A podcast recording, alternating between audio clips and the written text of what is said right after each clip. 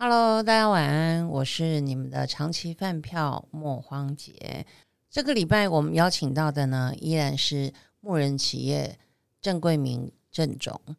那我们呢，要来跟大家聊聊创业新南向到底好还是不好，合适还是不合适，东南西北向创业如何走？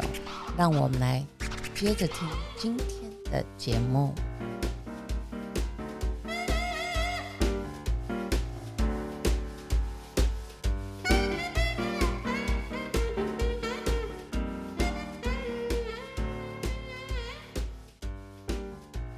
牧人企业其实现在呃，整个产品其实已经在非常多的国家，嗯，做这样子的一个呃全球性的一个销售哦，是。那。最为奇妙，其实就是你们比台湾更早的去做了新南向这件事情。是，对，你们的呃产品，你们的企业，其实呃触角其实很早就往东协去做了发展。是，那呃，我想请问的是哦。其实你觉得现在的整个配套措施，已经适合创业者往新南向、往南向这样子的方向去做发展了吗？嗯，我们必须说真心话。好的，那我想可能我们可以从两个面向来聊这个问题。嗯，那一个是所谓的创业者，他本身的对南向市场的了解是，或者是目前所得到的资讯是否足够他们正确的进入那个市场？是。那另外一个部分呢，就是一些其他外在的条件，包括像是政策啊，或者是一些贸易条件等等。那首先，我觉得，呃，当然我们因为公司。的缘起，我的父母是马来西亚华侨的关系，所以有一些当地的关系。一开始的时候有一些当地的资源，同时我们也呃相对而言比较了解东南亚的风土民情，所以比较不会走进一些台湾企业常常会踩误踩的一些误区里面。嗯，那我观察，包括像是我认识的 case 或者周遭的一些人士。他们在想到东协市场的时候，常常会有几个迷思。对，那第一个迷思就是觉得东南亚比台湾落后。就是我们大部分人，我笑了。我们大部分人都会觉得东南亚是哎，这个台湾是哎，准备要迈入已开发国家之林嘛，哈，所以东南亚比我们相对而言是比较落后的。那我想分享的是，不管我们有没有觉得东南亚比我们落后，至少他们不觉得。其实这这里我插句话啊，我其实，在几年前哦，原本原本一开始在鼓吹新南向的时候，其实我做过调研，是对哦，然后呢，我也亲自走过嗯嗯几个国家嗯，因为我原本就。很第一个，我原本就很喜欢新加坡，我也常去，是对。然后我第一个去的就是调研的地方就是新加坡，嗯嗯，对。然后马来西亚，因为我有朋友，嗯，对，哦，那呃泰国我就没有去，因为泰国就是之前去了几次，嗯，对。后来之后呢，我就放弃了，嗯，对，呃，第一个。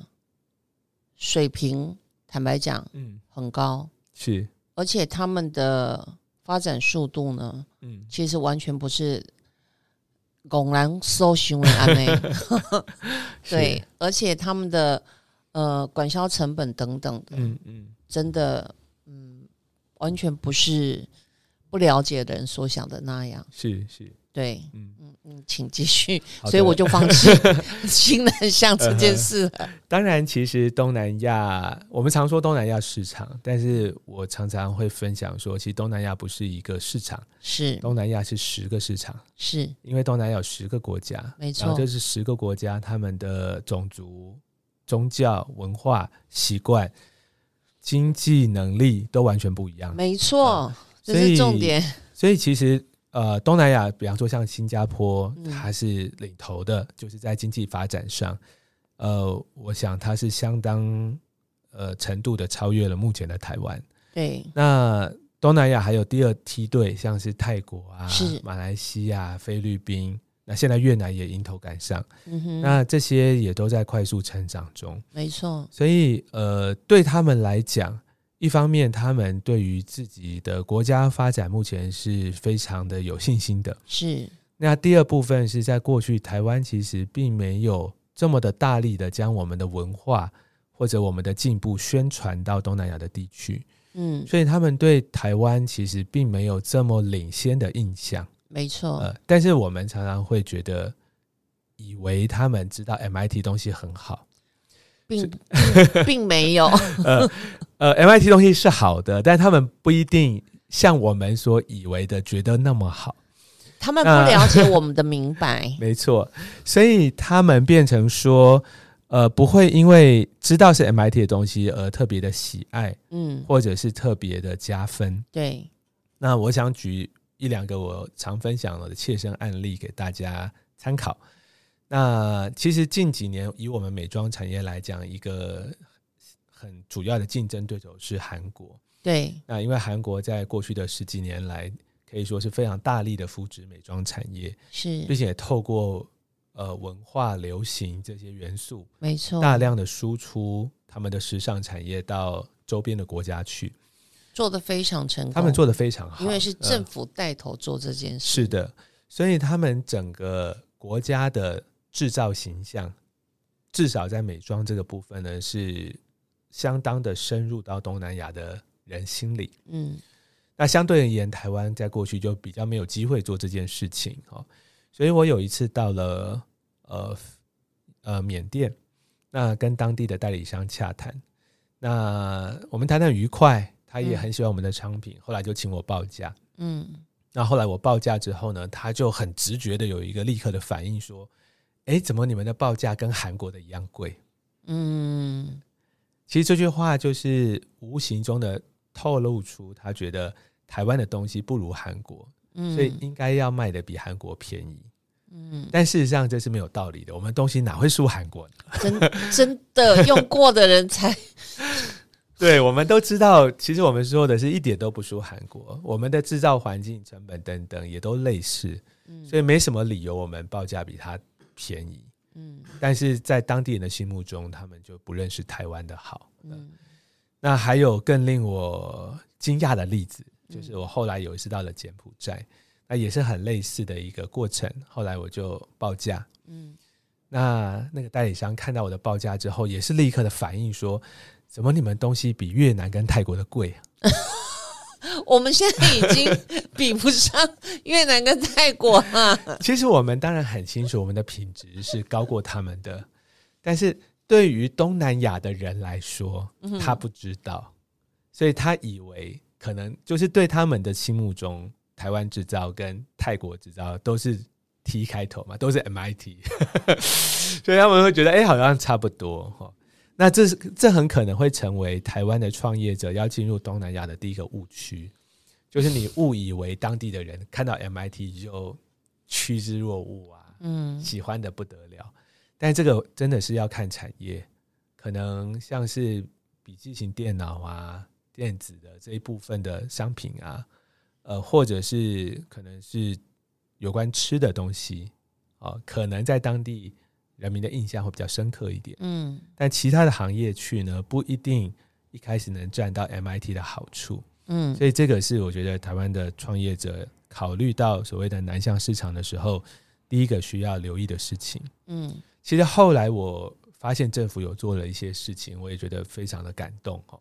就是我们在二零一六、一七、一八年的时候，政府就开始成立了一个台湾美妆品牌行销联盟。嗯，这个我知道。嗯，他们在二零一六年的时候第一次成军，后来选拔了十一家。嗯那我们也很荣幸，PSK 深海美肌专家就是进入了十一家其中一家。对，那这个计划呢，是组成一个台湾的美妆代表队。嗯那由政府带队到国外去介绍给国外的买主说，我们台湾的美妆是一点不输韩国的。嗯嗯，那这些是我们最好的品牌，你们可以来好好了解一下。是那我觉得这个是一个对的开始，因为像这种提升国家制造形象的事，不是一个中小企业单打独斗嗯可，以去做到的事情。没错，它必须要国家很有计划的用团体的资源来提升这样的一个国家的形象。呃，嗯哼，所以我觉得是一个对的方向。呃嗯那第二个，其实常常我接触到的朋友，他们可能对于呃新南向会有的迷思，就是他们想说，我刚开始试试水温，我就拿台湾的产品，在台湾销售的产品，然后在台湾用的广告素材哦，直接拿到东南亚去使用，天哪，因为可能这样子比较省成本嘛。刚开始嗯试试水温，那也就不要太麻烦。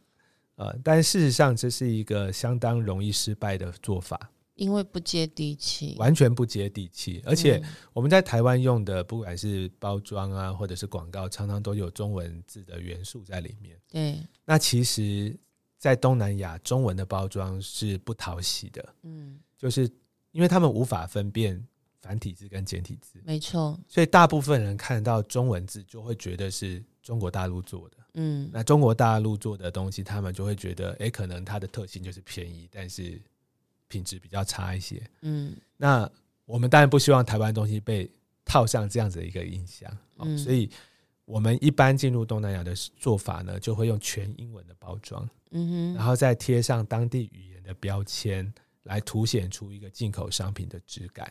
嗯呃嗯所以，我们如果要试着去东南亚市场的话，呃，你千万不要有个思维说我就用中文，然后去打华人市场就好了。嗯，事实上呢，就连有许多华人在的马来西亚市场，华人也只不过占当地的百分之二十到三十。嗯他们当然是有经济能力的一群人，但是占人口的比重也就是百分之二十到三十。嗯那有超过六成的人口是马来人，嗯，他们用的是马来文。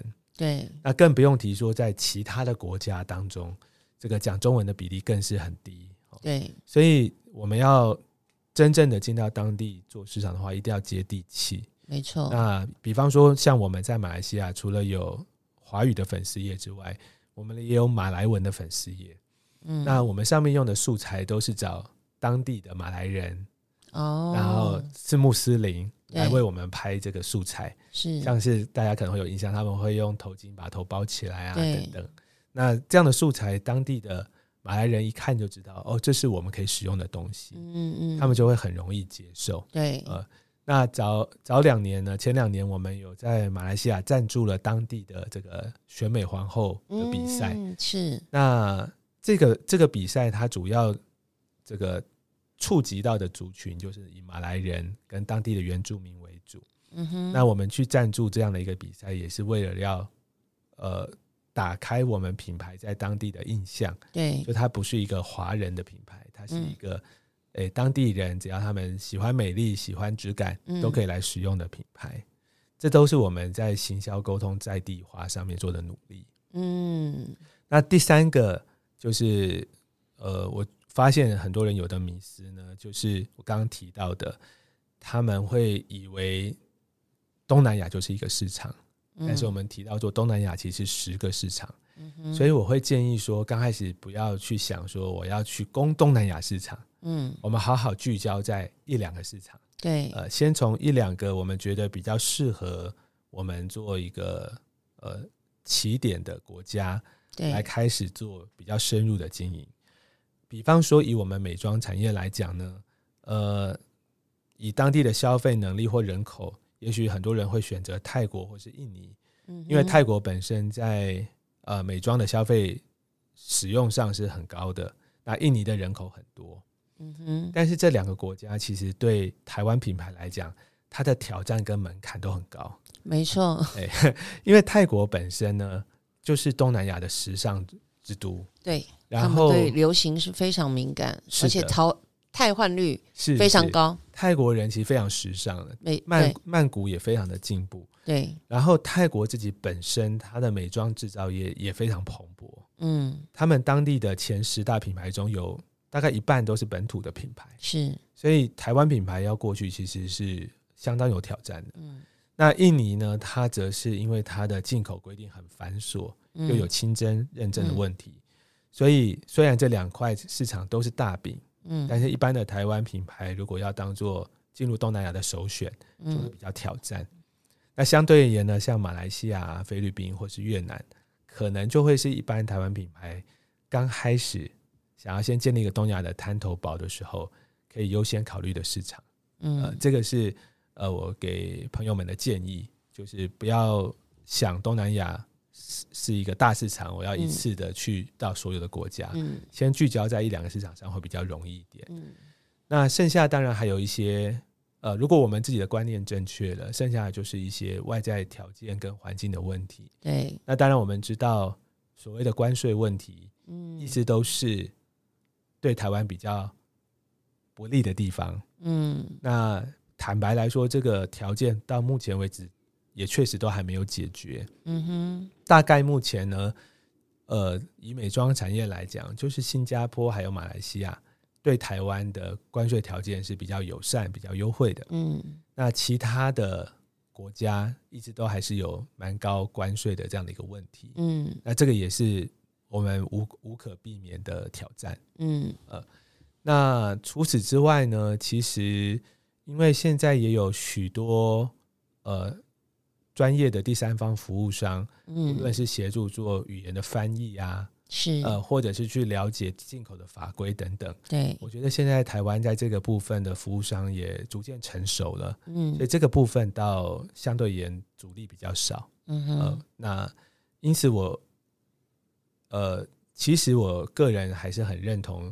呃，新南向确实是台湾下一个重要的市场，嗯，那就是看如何正确的在刚刚谈的这些面向上，对。我，们站稳脚步，然后正确的到这个市场去插旗。嗯，所以呃，总结来讲，如果你打算做新南向，第一个你要考虑你的产品是否能够做到接地气，是。第二个。你的这一个市场定调是否能够做到呃单一的市场先开头，嗯并且呢，你的人员、你的行政成本、你的这一个呃人员的这一个训练呢，是否能够做到这一个完全的去掌握到国际化，并且能够链接到就是说。呃，整个的一个呃很好的一个领域的这样子的一个呃产业沟通，我觉得得这个都是非常需要的。最重要的是，你要有政策之外自己的金源流通我觉得这个是非常重要的。因为就我所知道，其实呃，在新加坡开公司，它的行政成本是相、嗯相当相当高的哦。即使它的关税是比较优惠的，嗯但是它的行政成本是相当相当惊人的。是 是，对，确实是这样。嗯哦，所以新南向的问题，我觉得这个，我相信刚刚桂明其实讲的是稍微有一点点保守，但是呢，他也分析的呃非常清楚哦，聪明的这一个听众朋友，如果你们想要进一步再多加了解的话呢，欢迎到这一个这个呃莫慌姐的 IG 来留言，我可以帮你们私下的转交给这一个 贵明，请贵明呢拨时间来回复你们进一步的问题。好的，绝对没有问题。哦，对。那另外一个呢，是大家更好奇的，也是现在年轻人呢一股热情跟一股劲，很一头就很容易栽进去的，因为大家都说女人的钱呐、最好赚嗯。哦。大家常常会误以为进入美容产业门槛不高，嗯，哦，所以呢，又是大蛋糕，门槛又不高，嗯。很多年轻人就误闯进来了。是。对哦，因为很很多的这一个美妆产品一枝独秀成功了，嗯，总是会被神化。对，哦。因为比如说这一两年有一个专门卖面膜的，嗯嗯。然后呃，他就被包装神化到一个不行，嗯。对，从法国红回来等等的哦，是。这样这样的例子嗯。其实有几个。是那我想要呃，请桂明这边呢，给想要进入这个美容产业，想要赚到这个美容经济嗯。大蛋糕的这样子的一个创业者，是。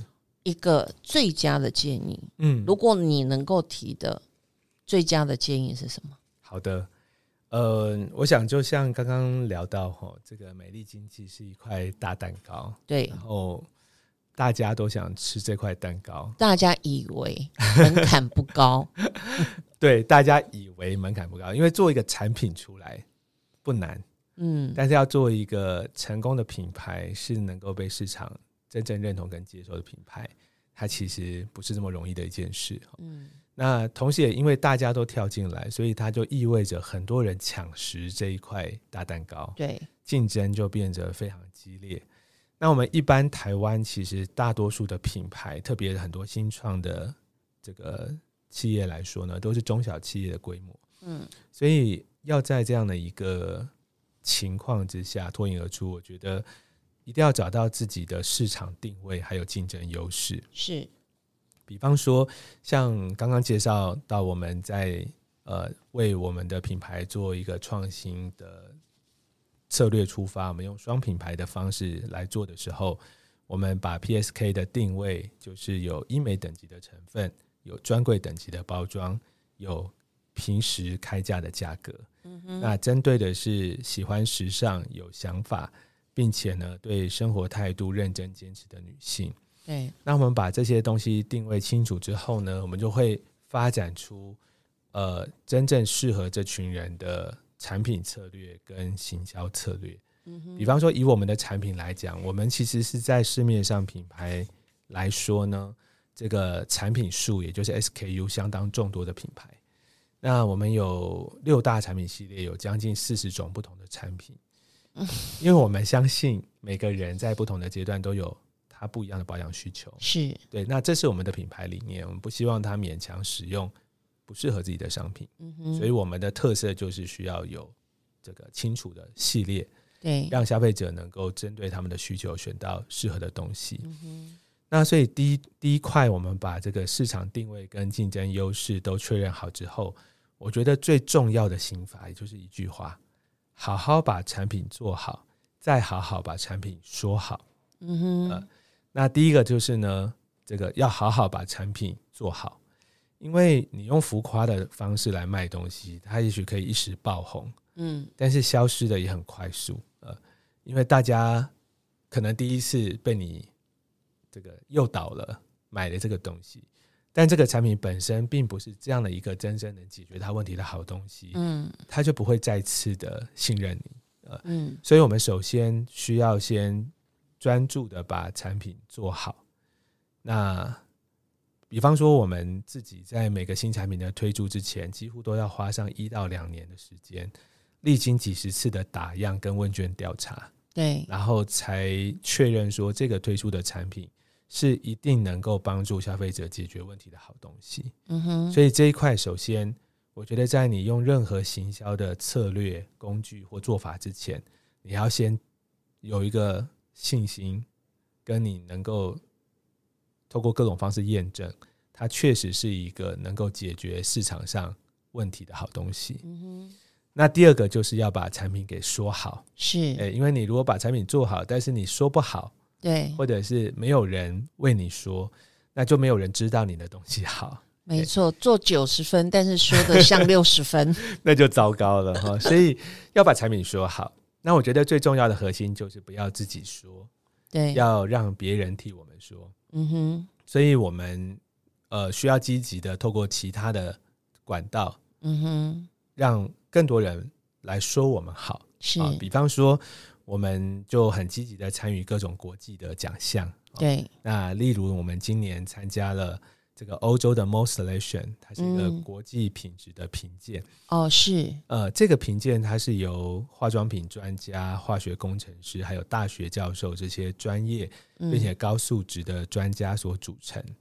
他们会针对产品的成分啊、活性含量，使用感受，还有消费者的满意度这些面向来做整体的评鉴。嗯哦，，那结果呢，我们也很高兴哈，就是这两周才公布的，嗯哼，就是我们的 PSK 的深海原萃保湿舒服霜，它从超过九十个国家、三千一百种产品中脱颖而出，是。荣获了金奖。是，好那这就是一种让别人为我们说话的方式，嗯哼，因为我们透过第三方客观的一个评鉴来证明我们产品的品质是，有符合我们所诉求的内容。嗯哼，那另外，我们最新的商品叫做凝实紧致激活眼霜，最近也入围了美妆界有有美妆界奥斯卡之称的一个国际奖项，叫做 Pure Beauty Global Award。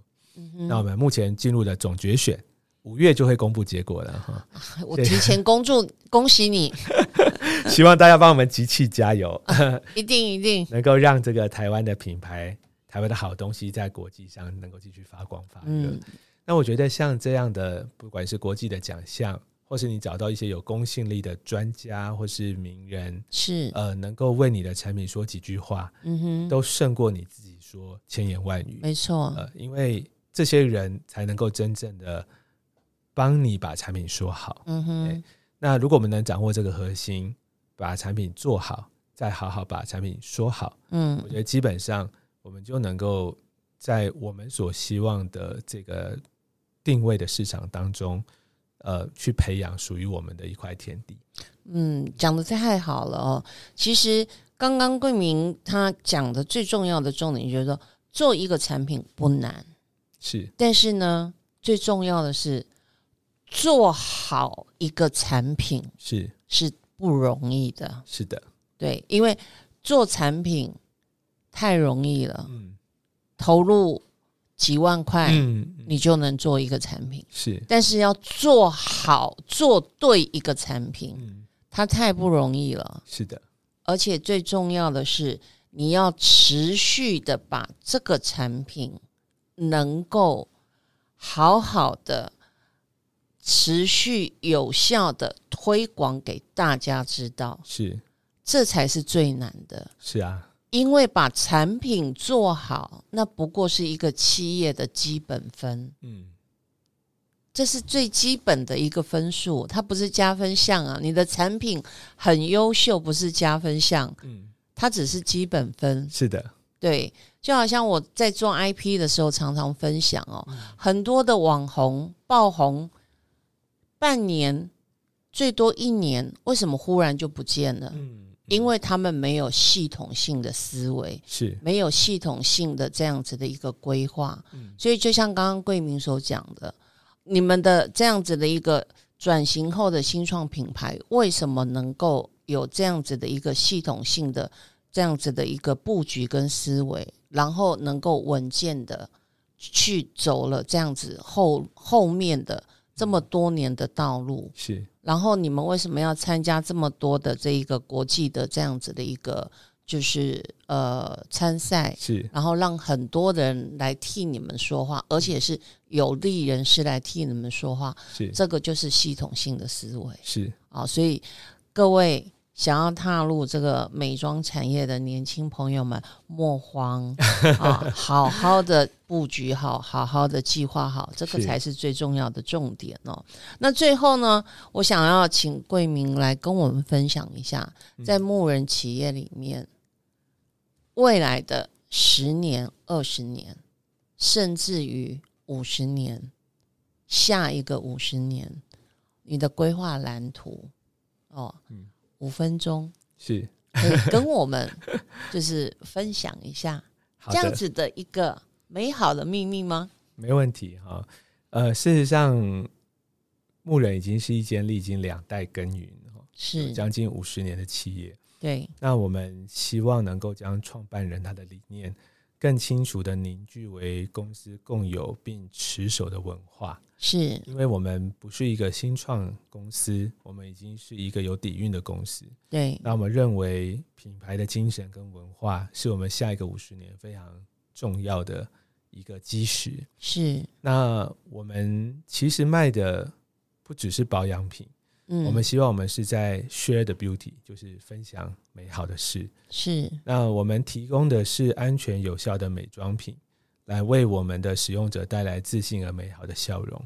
嗯，那我们也相信，当大家一起分享这些人性中的美好，嗯哼，那这个世界会因此变得更美丽啊。所以，我们最近重新呃确立了我们的品牌核心，就是我们要 make the world more beautiful，就是让世界变得更美好。是，那我们希望在三个面向上能够持续的在。这件事上努力，嗯哼，让世界更美丽啊！哦，那第一个面向就是对肌肤，因为我们毕竟是做这一行的哈，对，我们希望能够以我们五十年的专业经验来做基础，我们重视科学实证，来为消费者提供安全有效的保养品。嗯哼，我们不是做什么产品好赚钱来开发产品，呃，就是不是用好赚钱这个角度对。来做我们开发产品的。呃，方向，嗯哼，而是从肌肤的需求来出发，对，真正要去解决肌肤保养的痛点，做出真正对消费者有益的好东西，嗯哼，这是第一个对于肌肤的面向，是。那第二个对环境，我们希望能够对世界、对环境更好，嗯，所以我们的产品主要使用天然的植萃，我们不做动物实验，然后我们的产品也都要符合海洋友善的标准。哦，并且其实我们是大量的使用玻璃的包材。事实上，玻璃包材有很多麻烦的，它容易破啊，成本又高。对，但是它其实有很多的优点。是，第一，它是一个非常稳定的材质。嗯，它不会跟产品的内起这个反应。对。那第二个也很重要，就是玻璃是一个非常环保的材料。没错。呃，玻璃呃几乎可以百分之百的回收。对。那而且其实，在台湾呢，玻璃的回收率是非常高的。我们是世界第二高。玻璃回收的国家哦，是那我们可以说到处都很方便，可以做到玻璃回收这件事情。嗯所以我们大量的使用这样的一个环保、爱环境的素材。对，那最后一个面向是针对人群。那我觉得我们所接触到的人群有好几面。那第一面是对顾客来说，我们希望能够用心的打造品牌的质感。嗯哼，那期待顾客使用 PSK 的产品的时候，它不仅是保养皮肤，它是得到一个美丽优雅的 lifestyle，嗯哼，等于是我们希望建立出一个品牌的质感和风格，让使用我们的人他有一种发自内心的快乐。嗯，那第二是对员工，是我们希望能够打造一个友善的工作环境，用鼓励来代替责备，并且鼓励员工学习成长。哇哦！还有要能准时下班，哦，这是很重要的。让公司的每个伙伴都可以有健康平衡的生活。嗯，那第三是对于我们的合作伙伴，我们希望能够重视诚信跟共好。嗯，像是我们有很多国外代理商都已经合作了超过三十年以上。嗯，那我们也希望将这个好的精神延续下去。嗯哼。那最后一个是对于社会人群，我们希望能够积极的帮助弱势。来创造正向的循环。嗯哼，比方说，最近我们正在积极的和一些关心偏乡的公益团体合作。嗯哼，呃，我们其实台湾有很多偏乡和部落，他们有很多社会上呃各种家庭或社会的问题，是都是来自于他们没有经济能力，是贫穷所造成的各种问题。是，所以我们希望能够用公平交易的方式。来帮助这些台湾偏乡部落的经济发展，哇，太好了！来改善他们的生活，是，是。所以，呃，这可以说是我们未来希望，也许说是下一个五十年我们发展的整个蓝图跟愿景。嗯哼。虽然我们目前还是一个小企业，但是我们希望可以一点一点的往这个方向去发挥影响力。嗯我们希望这一点微小的力量，也可以让这个世界再美好一点。哇，太棒了！非常感谢今天这个桂明来到我们节目当中哦。牧人企业以牧人精神哦，耕耘出一片草地，它可以丰沛土地，也可以安抚所有人的心。最重要的是，它给大地跟人们。满满的希望。那今天的节目呢，我有非常多的一个感动哦。那我希望今天收听这个节目的所有朋友，也能够从中学习，从中能够听到桂明总他如何去在一个产业里面的坚持，并且在坚持当中，却又如何去做对的选择。不管是人生，不管是企业，不管是创业，他这样子的坚持，都是能够伴随我们走得长长久久。那今天我们再一次谢谢桂明总来到我们的节目，谢谢你哦，谢谢谢谢大家。那大家今天我们晚安喽。